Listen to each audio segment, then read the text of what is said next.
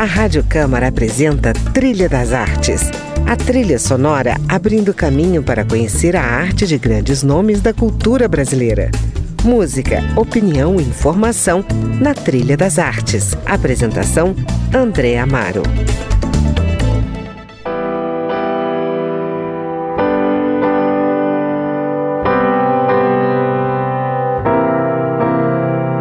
Olá, está começando mais um Trilha das Artes e hoje eu converso com a jornalista e escritora Pauline Torte, que vou chamar de ativista literária, já que ela está sempre organizando algum projeto, evento ou momento para celebrar a arte da escrita.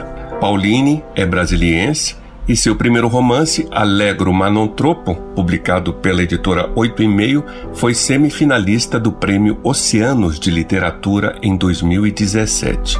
Nesse mesmo ano, ela ajudou a criar e produzir a Movida Literária, evento que reuniu escritores e leitores em bares de Brasília. No ano seguinte, idealizou e dirigiu o Livre, Festival Internacional de Literatura e Direitos Humanos, financiado pelo Instituto Camões e pelo Fundo de Apoio à Cultura do DF. Ela agora prepara o lançamento virtual do seu livro de contos, Amanaçu. Pauline Torte está conosco hoje para falar desses projetos e apresentar as suas sugestões musicais como o movimento número um da série Metamorfoses, de Philip Glass, que ouvimos ao fundo.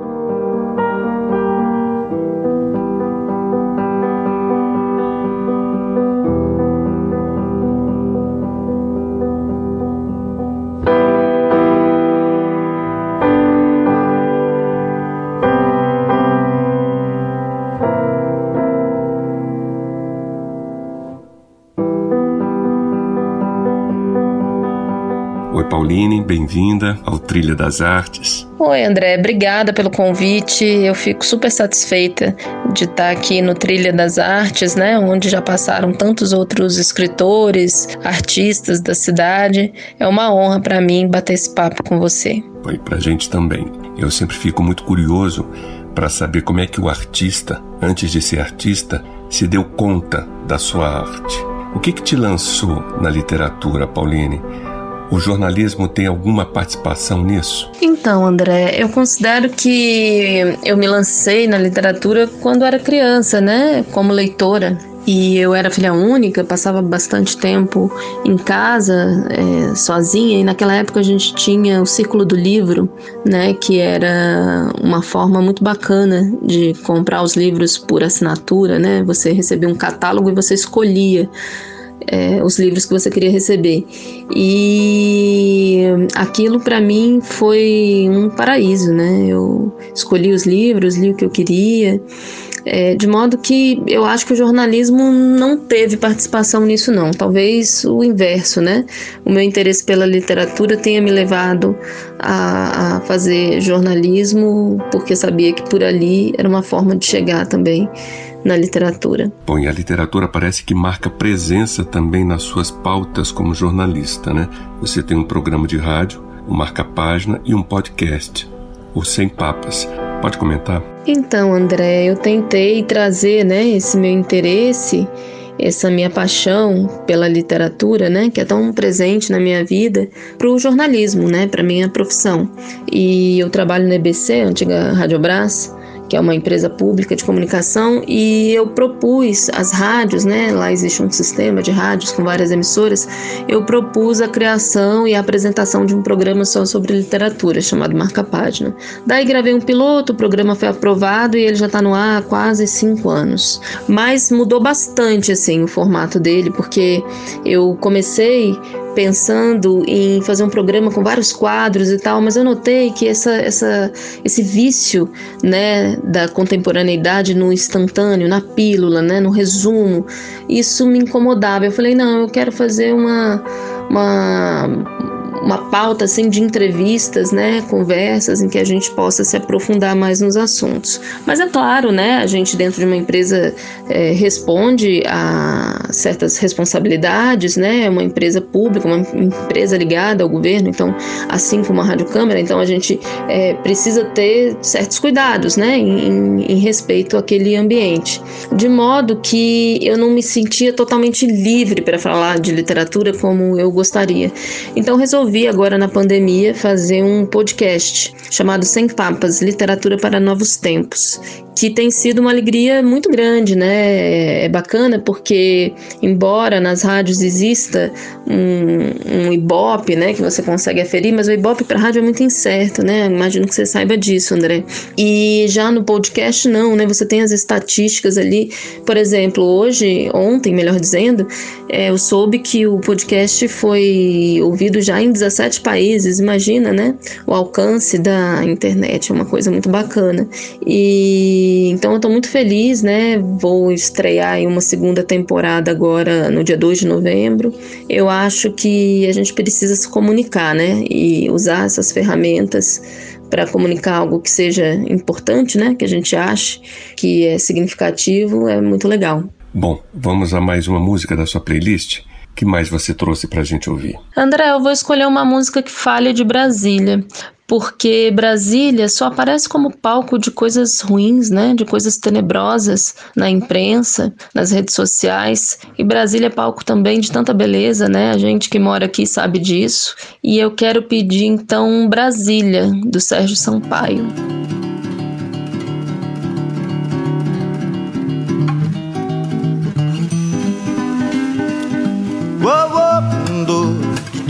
Tururira, ba, ba, ba, ba, ba. Ba ba ba ba ba ba ba ba ba ba ba do do di do ba ba ba ba ba ba ba pro to ba ba ba ba ba ba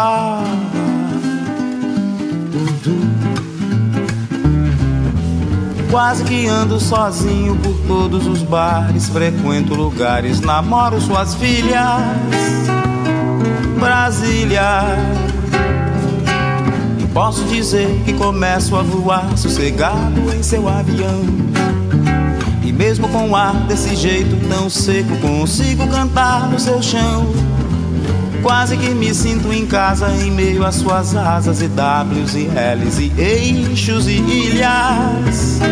Brasília, cidade que um dia eu falei que era fria, sem alma, nem era Brasil que não se tomava café numa esquina, num papo com quem nunca viu. Sei que preciso aprender, quero viver pra saber conhecer Brasília. Ver o que há para. Lago de sol, noite, lua olho do amor desconhece armadilha. Assim viver Brasília, oh, ver que há, ver que há, oh,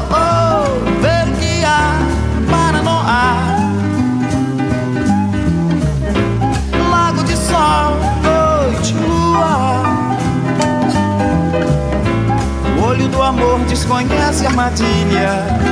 Assim viver Brasília dia o verde.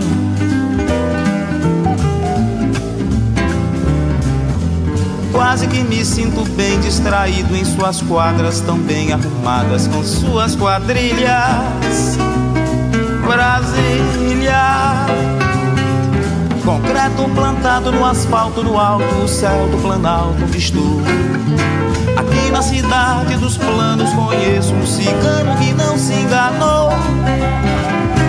Sei que preciso aprender, quero viver pra saber e conhecer Brasília.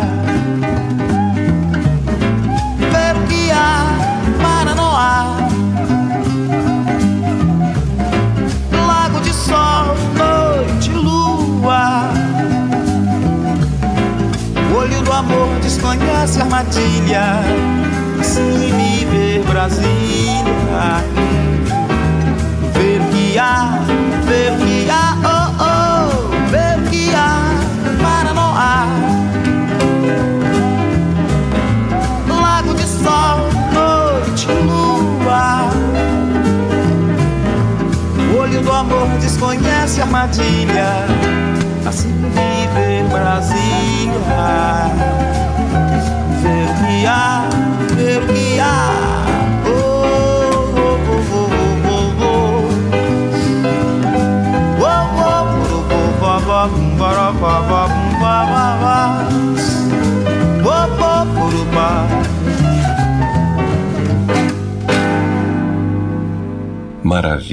Esse foi o Sérgio Sampaio e a sua canção Brasília, sugestão musical da jornalista e escritora Pauline Torti, a minha convidada hoje, aqui no Trilha das Artes. Pauline, você participou de uma coletânea de contos escritos por mulheres, Novena para Pecar em Paz, onde o ser feminino é a tônica. Ao mesmo tempo, em Alegro Manontropo, o protagonista, narrado em primeira pessoa, luta para se estabelecer como profissional e como homem. O que que move o seu interesse pelos personagens? Tem a ver com questões de gênero? O que que tem inspirado os teus personagens, as tuas histórias? Não, André, o que move meu interesse pelos personagens não tem a ver com questões de gênero, né? Você trouxe agora como exemplo o Alegro Manuntropo, que foi meu primeiro romance, e ele é narrado em primeira pessoa por um homem. Mas ali não é uma questão de gênero que eu estava investigando, né? São outras questões. Acho que cada projeto literário, né, de um escritor tem o seu mote. E ali o meu eu queria investigar a família, né? Os segredos é, que se escondem, né, por trás dos triviais jantares de família, as coisas veladas e que, o dia, e que um dia explodem sem ninguém entender muito bem porquê. Era isso que eu queria investigar. E além disso, o Daniel é uma figura muito dura consigo mesma, né, que tem muita dificuldade de expor aquilo que ele sente, aquilo que ele pensa. Então, narrar em primeira pessoa a partir de uma pessoa com essas qualidades, com essas características, também para mim foi um exercício muito interessante. Né? No caso do Novena para Pecar em Paz, foi uma proposta, uma ideia da editora Penalux, né? E os editores da Penalux, o Wilson e o Tonho, foi quem propuseram que esse livro tivesse temáticas né, consideradas femininas, ou seja, pro, temáticas próprias do ser mulher, não é? é? Mas eu acho que qualquer que fosse a temática, o livro saiu ótimo, eu gosto muito desse livro, mas eu acho que qualquer que fosse a temática, ele continuaria é, sendo um livro escrito por mulheres, né? Então, é, eu não, não guio os, os, meus, os temas né, dos meus escritos por aí. É, eu me interesso muito mais, por exemplo, hoje, é, em trazer como pauta para a minha literatura o ser um habitante do Cerrado, ser um habitante do Planalto Central, ser um habitante de Brasília, né? Essas coisas é, têm me inquietado mais, né? É, a gente vê tão pouco na literatura, né? A gente vê o sertanejo, a gente vê o gaúcho, a gente vê o cosmopolita, mas a gente vê muito pouco ainda, né? Esse ser do Planalto Central. E é isso que eu gostaria de trazer mais para os meus projetos. Maravilha. Bom, vamos na sequência? O que, que a gente pode ouvir agora, então? Ah, já que a gente está falando tanto do Planalto Central, do Cerrado, acho que seria legal ouvir um som daqui, né? Eu quero pedir Bugarins, uma música chamada Avalanche. Bugarins é uma banda de Goiânia que eu adoro, que eu acompanho já há alguns anos. Tem um quadro do Bugarins na minha sala e tudo. E eles hoje estão fazendo um sucesso estrondoso fora do Brasil, o que me deixa muito feliz. É uma, uma banda muito especial, né? E que eu acho que tem a cara de Goiás, a cara da nossa região, embora seja ao mesmo tempo cosmopolita, sabe? E Avalanche, essa música que fala de prédios que não deixam ver o sol, é isso que eu quero pedir. A maior demonstração de propagação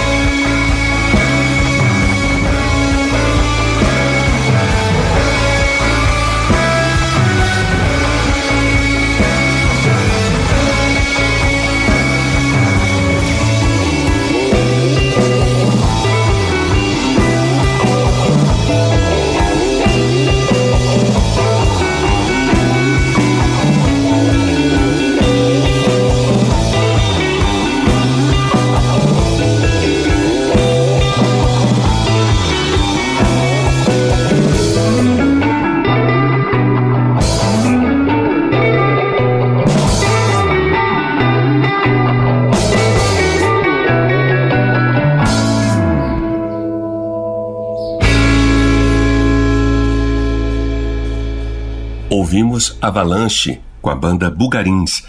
A sugestão é da minha convidada de hoje, a escritora e jornalista Pauline Torte, de Brasília. Vamos falar do Amanassu, Pauline? O Amanassu é um livro de contos, só que em vez de publicar em papel ou em e-book, eu decidi publicar de maneira seriada, né? E 100% digital. Então, como é que eu estou fazendo? Uma vez por semana, toda sexta-feira, eu publico um conto diferente, né? Eu comecei agora dia 7 de agosto e vou até 30 de outubro. E as pessoas, né, podem ir acompanhando ao longo desse tempo, se ela ler todos os contos, vai ter lido, portanto, o livro Amanassu né? É uma experiência. Eu estou tendo agora alguns retornos, têm sido bons, positivos. E esse livro também ele está sendo disponibilizado na forma de audiocontos no Spotify e outras plataformas semelhantes, né? Para que uma pessoa que eventualmente não possa ler, esteja impedida de ler, uma pessoa que tenha deficiência visual, por exemplo, ou mesmo alguém que, sei lá, tá ali lavando uma louça, quer ouvir um conto, sabe? Então eu estou disponibilizando os audiocontos também por isso. E vamos ver, né? Qual, qual vai ser o resultado dessa experiência. Por enquanto eu estou gostando, acho que vai ser bem legal. Nesse projeto você também comenta alguns processos de criação, né? Pode adiantar um pra gente? Ah, sim, eu decidi fazer uns pós-escritos, né? Porque já que a gente está nesse ambiente, nessa plataforma digital, por que não aproveitar para abrir um diálogo, né, com os leitores e, enfim, para discutir o que foi escrito? Uh, na verdade, essa forma de publicação de maneira seriada não é novidade. Os jornais faziam isso há muito tempo, deixaram de fazer, infelizmente, né? Mas muitos romances, novelas, contos foram publicados assim, e acho que é só uma releitura dessa tradição. Agora, a possibilidade de falar diretamente ao leitor, isso sim é diferente, né? Isso é, é novo. E um exemplo, bom, o terceiro conto que eu vou publicar, ele conta a história de uma pessoa que sofre um acidente num silo de soja, num silo de grãos, né? E, enfim, é um, é um conto narrado em segunda pessoa, né? O que é, para mim foi um exercício muito interessante também. E no pós-escrito a ele, o meu processo criativo dele foi muito interessante, porque foi a partir de uma leitura de uma reportagem, se não me engano, da BBC, não tenho certeza, tá? Mas é quase certo que sim sobre acidentes em, em, silos de grãos no Brasil, né? Acidentes e mortes é uma coisa que acontece no mundo inteiro e que se fala muito pouco, né? Esses trabalhadores acabam perdendo a vida em condições absurdas. E, enfim, esse conto surgiu dessa, dessa indignação, né? É, que eu senti ao saber que coisas assim acontecem. E acontecem coisas assim, coisas muito piores no mundo, né, André? Infelizmente. E a literatura, embora, embora ela não tenha obrigação com nada, a literatura é livre, né? Ela pode falar de guerras ou pode falar de borboletas, sabe? Ela pode falar de tudo, é, mas ela também pode tocar nas nossas feridas sociais, né? E, e, a gente pode fazer isso de uma maneira elegante, sem ser panfletário ou nada disso. Então, os pós-escritos é, vêm para justamente a gente fazer junto essa reflexão. Pauline, você faz leituras especializadas de textos originais. Por exemplo, uma pessoa escreve um romance e você faz uma análise criteriosa do texto, dos elementos narrativos.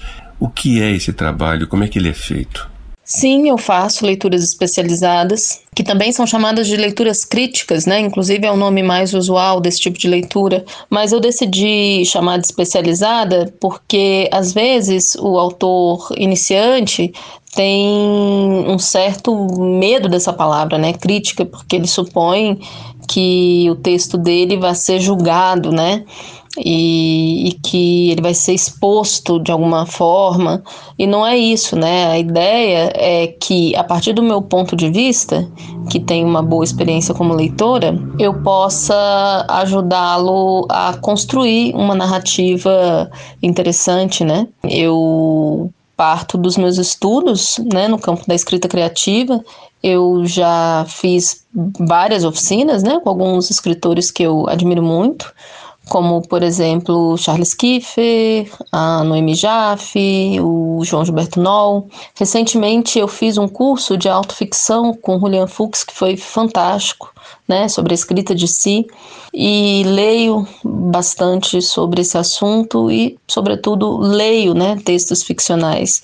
Então, existem procedimentos que são próprios da literatura e que é interessante também a gente burlar às vezes esses procedimentos, mas que uma vez que você não tenha alguma consciência deles, fica difícil às vezes avançar, né, no seu projeto de romance, no seu projeto de conto.